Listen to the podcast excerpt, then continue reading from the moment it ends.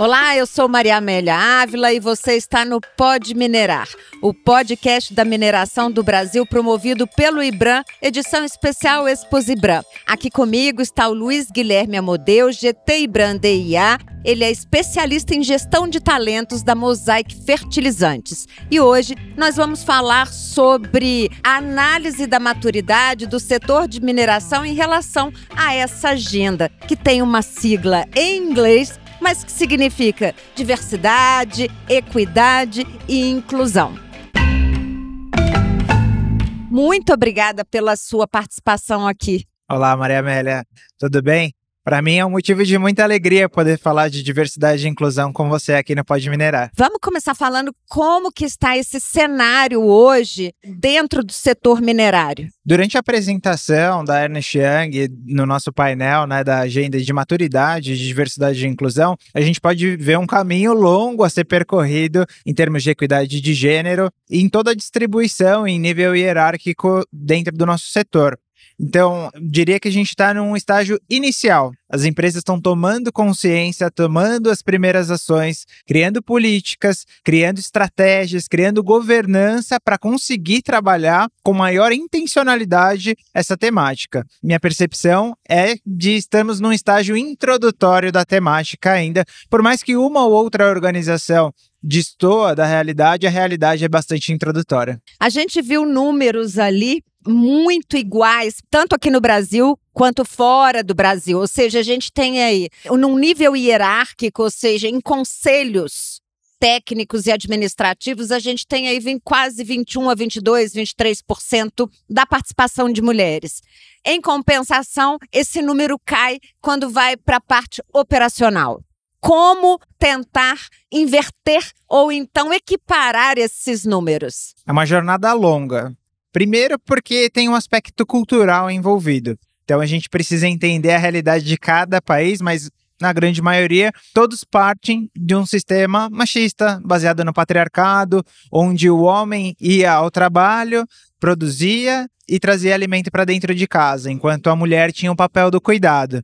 Ao longo do tempo, isso foi sendo transformado, mas as crenças culturais permaneceram. Então, existem muitos trabalhos que, ainda quando a gente fecha os olhos e pensa quem ocupa aquela cadeira, vai vir a imagem de um homem. Por exemplo, no setor da aviação, se eu falar para você, pensa num piloto, vai vir a imagem de um homem grisalho, provavelmente. Até porque a gente não consegue relacionar uma mulher com um Boeing. Pois é. E são vieses inconscientes que permeiam a nossa cabeça. Talvez antigamente realmente tenha algum ponto que fazia o homem precisar trabalhar pelo aspecto físico, talvez. Mas hoje, através da tecnologia, não existe mais isso. Só que a crença permanece. Então, é uma longa jornada, primeiro, do aspecto das empresas entenderem que as mulheres são capazes de estar dentro dessas cadeiras, dentro dessas posições. Um segundo ponto é a capacitação. A gente precisa, como empresa, ter intencionalidade de formar mulheres para esse setor.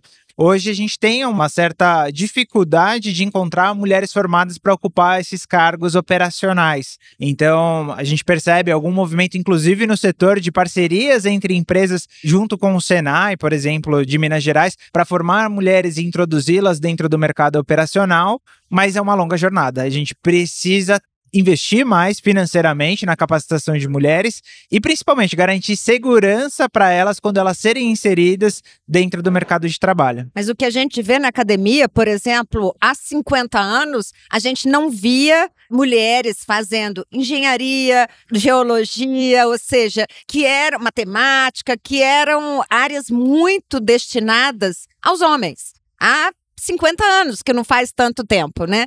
Só que de lá para cá a gente vê que nas salas de aula das universidades, o número de mulheres, quaisquer que sejam as áreas, só aumenta. Esse número só aumenta. Então, existe aí uma capacitação das mulheres, e a gente vê, inclusive, pelo próprio IBGE, que as mulheres estão com uma, é, um nível de escolaridade maior do que o dos homens. Mas isso não se reflete nas empresas, né? Como tirar esse gap? Tem dois pontos que eu acho que são super interessantes aqui. Quando a gente fala de cargos operacionais, tem aquele cargo introdutório dentro da empresa, que são a base das organizações. E aí é, era desse ponto que eu estava tocando. Sim, que aí é nível médio, no máximo, né? Um curso técnico e tal. Agora, realmente, quando a gente olha dentro das universidades, a gente vê um aumento bastante grande de mulheres, e ainda bem que isso está acontecendo. Só que tem um outro fator que ainda ocorre que muitas mulheres acreditam que não são capazes para sentar naquela cadeira. Ainda tem a, aquela síndrome da impostora, que aí a gente, como empresa, precisa mostrar que não, que realmente a gente quer elas dentro das nossas empresas. Então aí acabam tendo influência programas afirmativos de inclusão de mulheres, então, a gente vê bastante o mercado criando posições para essas futuras engenheiras, para essas futuras matemáticas, físicas, entre outras, entrarem dentro do ambiente de trabalho, porque aquela cadeira é para elas, assim, tá esperando a, a, inclusão delas. E de fato, como a gente viu, né, também dentro do painel,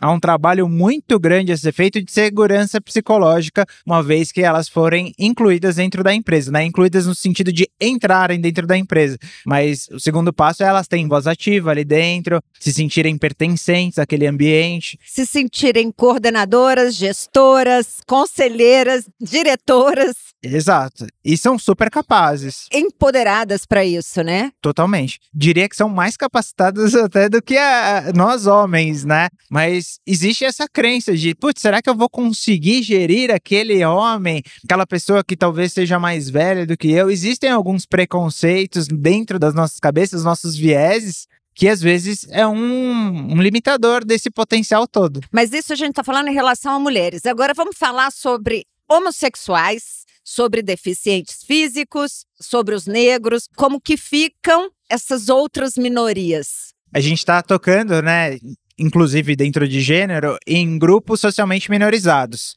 que não necessariamente são menores em quantidade dentro da nossa sociedade, mas são menores em posições de poder dentro da nossa sociedade. Quando a gente olha o setor legislativo, judiciário, é uma presença menor desses grupos em posições de poder. E nas próprias empresas também. É só olhar né, os indicadores de conselho, de diretoria, a gente vai perceber esse mesmo aspecto. Tem um princípio básico, que é o respeito ele deve atuar perante a todos os grupos, independente de qual for. E aí, um grande elemento chave é ter um código de ética bem estruturado, ter políticas bem estruturadas para que esse respeito aconteça na prática. A inclusão desses grupos dentro das empresas, ela deve ocorrer de maneira afirmativa também, criando meios para a gente buscar essas pessoas. No caso de pessoas com deficiência, a gente tem a lei de cota há mais de 30 anos e ainda não muitas empresas não chegam ao mínimo que é requerido por lei, né? Então as empresas precisam se movimentar. Muitas acabam optando por receber multa ao invés de incluir as pessoas. Então a gente ainda tem um cenário muito é, desafiador a ser enfrentado. No caso de pessoas negras, aqui no Brasil, juntando pessoas pretas e pardas, é uma população que corresponde a aproximadamente 56% da nossa população. Isso não reflete dentro dos números, dentro das companhias. Precisa intencionalidade, precisa entender que existem causas disso acontecer e a gente intervir dentro dessas causas raízes. Para pessoas LGBTI, eu diria que é um universo ainda velado, porque a gente tem poucas pesquisas que mostram de fato a representatividade deles. Muito recentemente, a gente conseguiu ter uma pesquisa que mensurava a população, só que a forma com que a pesquisa foi conduzida, a gente percebeu que tinha um número alto de pessoas que não queriam informar sua orientação sexual. Então, ainda é um número que, por questões de segurança psicológica, a forma com que a pesquisa é conduzida, muitos órgãos, governos, empresas não têm um número realista de pessoas LGBTI+. E aí precisa de novamente, né, atuar na segurança psicológica, criar um ambiente saudável para que essas pessoas comecem a reportar quem elas são e a gente conseguir atuar de maneira intencional na prática, seja revisão de aspectos arquitetônicos, aí eu estou falando de banheiro, por exemplo, revisão das nossas políticas dentro da empresa, os nossos benefícios, para sim essas pessoas serem incluídas. Luiz, como é que trabalha o grupo técnico do IBRAM DNI. É um grupo que tem a liderança conduzida pela Marina Antwerp, minha gestora, né? Ela é a líder dentro da Mosaic Fertilizantes e a gente tem hoje aproximadamente 15 empresas parceiras. Basicamente, o nosso primeiro passo dentro desse grupo de trabalho foi instituir uma meta para a gente alavancar dentro do setor. Nesse primeiro ano, a gente trabalhou a questão de gênero e pessoas com deficiência que são dois números que as empresas têm facilidade de fornecer para a gente conseguir entender métricas, benchmark de mercado e conseguir estabelecer um avanço, uma estratégia. A gente está ansioso para conseguir também trabalhar as questões de pessoas LGBTI e pessoas negras ainda faltam informações que munam a gente para estabelecer essa estratégia, esse caminho a ser percorrido. Mas a gente entende que a gente tem um poder de influenciar o nosso setor, a mineração, para trabalhar a conscientização sobre a temática e que as empresas tomem forças né, para mudar as suas respectivas realidades. Então, por exemplo, dentro desse ano, a gente conseguiu criar o Diversibran, que foi o primeiro evento voltado exclusivamente à pauta de diversidade e inclusão. Então foi uma semana onde a gente conseguiu trabalhar a temática de diversidade e inclusão sob diferentes óticas. É um sinal que a, o setor está preocupado e entende que é algo que veio para ficar através da estratégia ESG, né? O aspecto do S, né? O social veio para ficar. Além disso, vocês conseguem trabalhar com esses conceitos nas empresas? As empresas também já estão colocando alguma diretoria, algum conselho de diversidade, de inclusão, a gente não tem metas direcionadas a conselhos e diretorias, mas a gente tem metas voltadas à liderança, tanto para pessoas com deficiência quanto para mulheres, e vai de acordo com a realidade de cada empresa.